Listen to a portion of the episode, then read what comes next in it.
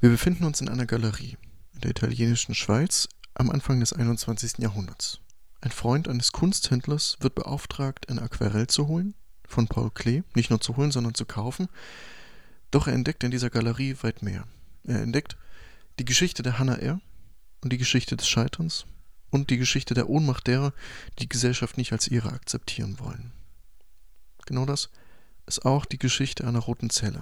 Einer roten Zelle, die einige Studenten und Studentinnen in Weimar gegründet haben, am dortigen Bauhaus.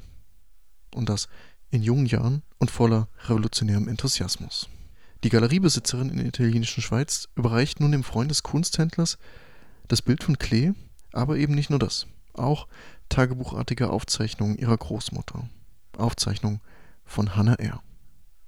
Und genau diese Aufzeichnungen wurden im Ventilverlag veröffentlicht von einem anonymen Verfasser, der sich der von der Enkelin erhaltenen Dokumente und mündlichen Erzählungen angenommen hat.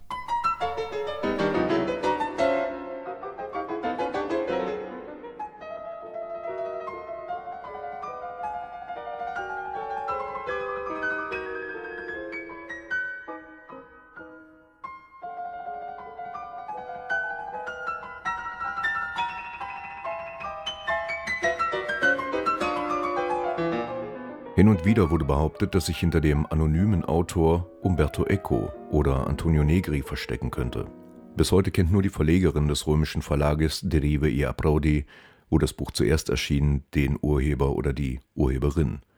Vor Die Rote Köchin wurden in Italien bereits zwei ähnliche Bücher veröffentlicht. Das eine berichtet vom Leben einer Prostituierten in Paris zur Zeit des Surrealismus und das andere über den Spanischen Bürgerkrieg wo die Brigadistin Nadine als Köchin von Doruti kämpfte. Neben Eco und Negri wird vor allem Luigi Veronelli als möglicher Autor gehandelt. Der Weinexperte, Anarchist und Begründer der Slow-Food-Bewegung in Italien verfasste auch das Vorwort zur italienischen Ausgabe. Seit seinem Tod 2004 ist kein weiteres Buch erschienen, welches die Entwicklung der europäischen Avantgarde und der europäischen Linken im 20. Jahrhundert mit der Kochkunst verbindet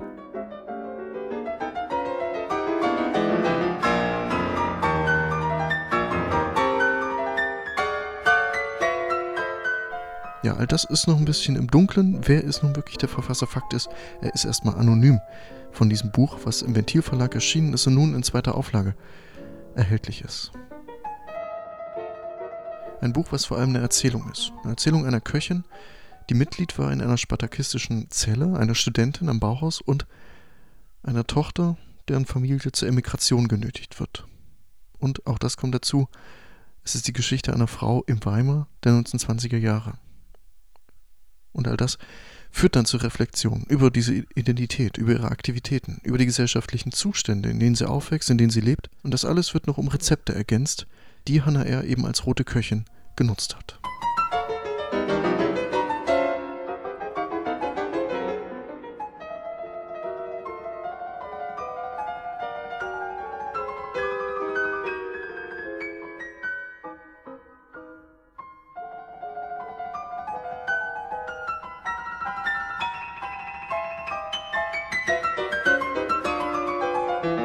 Tagebuchnotizen beginnen mit den ersten Manifestationen des politischen Verfalls.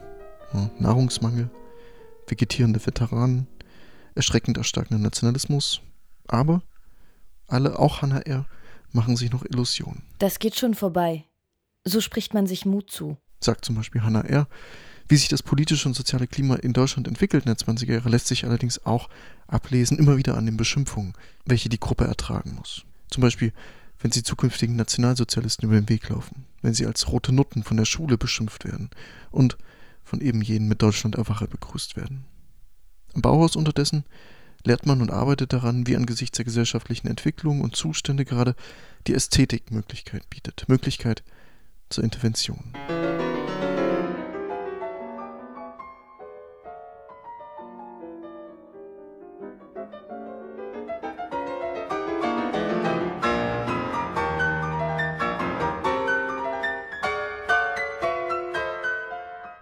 Ihre Genossen werden dabei vom Direktor, von Walter Gropius, protegiert.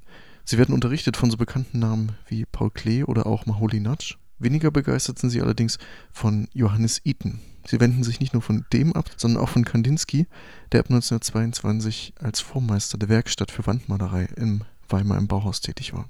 Überhaupt betrachtet die Gruppe den Irrationalismus, der sich immer weiter ausbreitet in der Schule, ziemlich kritisch, wie auch die anderen Studierenden kritisch betrachtet werden. Sie erscheinen als Träumer, die meinen, die Welt mit der bedachten Form eines Teelöffels neu entwerfen zu können. Die spartakistische Zelle dagegen trifft sich privat zum Zündschnurbasteln. Das war einfach und langweilig. Gleichzeitig geht es da nicht um blinden Aktionswillen, der von der Utopie zur praktischen Anwendung führen soll. Nein, das achtet die Rote Köchin und ihre Zelle als etwas für Alchemisten. Dennoch lassen sie sich frei von Opportunismus auch mal die konkrete Praxis schmecken. So observieren sie einen Arbeiterinnenmörder oder auch immer mal wieder Aktionen der Thule-Gesellschaft, die ihre Mitglieder in Weimar hat. All das ist zu finden im Buch Die Rote Köchin, eine durchaus holzschnittartige, aber sehr spannende Schilderung. Eine Schilderung, wie sich die Zelle auch strategisch trainiert hat und vor allem, es ist eine Schilderung der Debatten, die man in Weimar der 20er Jahre geführt hat. Debatten, die man immer wieder durch den Blick von Hannah R. sieht. Entnervende Diskussionen, durchgemachte Nächte. Was wollen wir denn eigentlich? Die Macht zu sprechen, die Macht, das Wort zur physischen Präsenz werden zu lassen. Wir wollen nicht mehr, dass einer gegen den anderen ausgespielt wird. Wir wollen nicht mehr diese Dialoge führen, in denen doch nichts rauskommt, als dass wir nichts wissen können. Wir gehen aufs Ganze. Und so ist wieder ein Jahr vorbeigezogen. Ja, Diskussionen, die geführt werden. Im Buch Die Rote Köchin, was in der zweiten Auflage gerade erschienen ist im Ventilverlag. Ergebnis dieser Diskussion ist zum Beispiel eine recht eindeutige Position zur spezifisch deutschen Misogynie, die nicht so sehr die Frau an sich verachtet als die Verweiblichung des mitteleuropäischen Lebensstils. Ja, aber das, was der Hannah R. beschreibt, kommt gleichzeitig mit einer Vergötterung der Frau oder der Mutter daher, der er dann auch begegnet wird. Die Zelle äußert sich da auch recht eindeutig. Feindschaft und Anbetung sind nur zwei Seiten männlicher Herrschaft und der Missachtung der politischen Rolle der Frau. Ja, auch die Rolle als Köchin wird vor allem strategisch wahrgenommen. Die Revolution ist das wichtigste menschliche Ereignis. Also darf sie nicht das zutiefst Menschliche der kleinen Dinge verkennen, das der unschuldigen Genüsse. Als ich ein Mädchen war, hatte ich geglaubt, dass die richtigen Antworten die Welt verändern könnten. Jetzt bin ich schon mit ein paar Brotkrumen der Wahrheit zufrieden. Es gibt immer wieder einen Wechsel zwischen einer Ich-Erzählung und einer eher romanhaften Dokumentation, die dann eben von Hannah R. als Person spricht, wo so ein Eindruck erweckt wird, als würde es sich eher um therapeutisches Mittel handeln. Therapeutisches Mittel, um in einer Welt der Zurichtung und des zunehmenden Hasses nicht den Verstand zu verlieren. Wie sollte man die Lehre austreiben, die Lehre, die so sehr der Depression glich, in einer Welt ohne Gegenüber. Hans behauptet, das Verstummen sei nicht nur ein Zeichen der Zeit, sondern das Ergebnis einer Manipulation der Sprache, die sich damit abfinden soll, dass es keine Möglichkeit gibt für wirkliche Erfahrung jenseits des Negativen.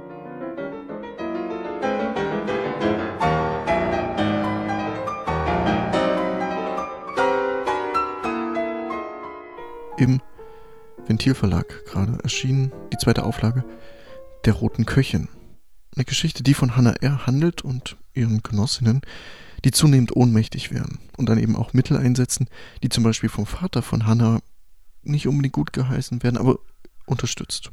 Er artikuliert ein Verständnis, bevor er dann den Weg geht, welchen viele gegangen sind, jedenfalls die, die es konnten, die die Zeichen der Zeit lesen konnten, die sich leisten konnten, und emigrierte nach Amerika. Hannah R. und ihre Genossen schlagen weitgehend unfreiwillig andere Wege ein. Die Lage wird in Weimar immer prekärer und sie sind letztendlich gezwungen zu fliehen. Die Namen verschwinden, auch die Namen von Unterstützern, in einer gemeinsamen letzten Aktion, werden nämlich die Karteikarten der Bauhausbürokratie zum Verschwinden gebracht.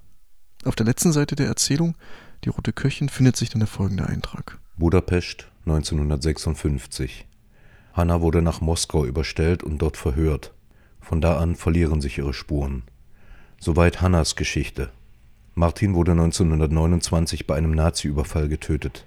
1943 verhaftete man Hans und deportierte ihn nach Auschwitz, wo er starb. Eva emigrierte nach Australien, heiratete und wurde unter dem Namen ihres Mannes eine angesehene Kinderärztin. Wilhelm emigrierte nach Israel, wo er die Sektion Geheime Operationen von Ben Gurions Mapai mit aufbaute. Von allen anderen ist nichts weiter überliefert. Ja, und genau an dieser Stelle könnte dann eine Besprechung enden, eine Besprechung des Buches Die Rote Köchin. Zweite Auflage gerade erschienen im Ventilverlag. Könnte enden, wäre dann nicht die Frage, ob das alles überhaupt so gewesen ist, wie es das Buch nahelegt. Die Gruppe verteilt nicht nur Petitionen, sondern sie setzt sich auch mit Broschüren von Georg Lukacs auseinander. Sie fährt zu Kongressen. Ne, wenn Freud in Berlin spricht, sind sie da. Man nimmt an Seminaren teil, wenn Ernst Kassierer in Hamburg ist. Man zettelt im Theater Diskussionen an mit Besuchern. Denen ihre Bürgerlichkeit ins Gesicht geschrieben steht. Man lässt sich von Heinrich Mann und Alfred Döblin Bücher signieren. Man trifft sich mit Karl Korsch und Rainer Maria Rilke. Man schreibt Clara Zetkin, man diskutiert mit Max Weber. Über Reformismus und Rechtsstaat kommt er nicht hinaus. Besucht Auftritte zum Beispiel von Igor Strawinski. Man lädt Vera Wanetskaya ein zu einem Vortrag über progressive Kinderheime in der Sowjetunion. Die Eltern sind bekannt mit Erik Satie. Man befreit Max Hölz aus dem Gefängnis. Man bekommt von Paul Klee Tee serviert und auch eben Zeichnungen geschenkt. Man würzt auch hier und da ein bisschen mit Gossip, ne? zum Beispiel darüber, dass Leon Blum, französischer Sozialistenführer gerne Unterwäsche von jungen Frauen gesammelt haben soll.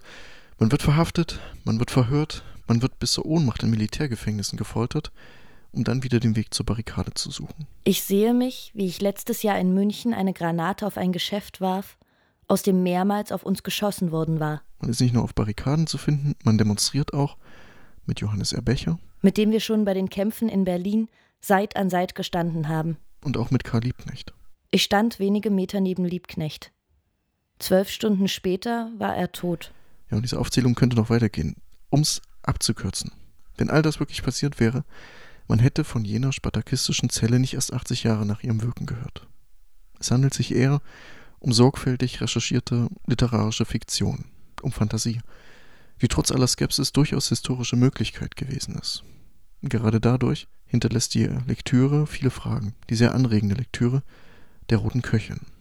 Und das wird vielleicht jene, die in die Besinnung auf das, was nicht der Fall ist, als Belästigung, als Störung der Ordnung empfinden.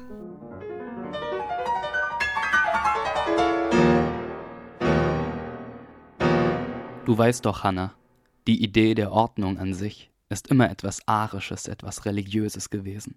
Vom Standpunkt der Ordnung her ist schon die Dialektik eine jüdische Idee, ausschließlich dazu gemacht, den edlen deutschen Geist zu verwirren.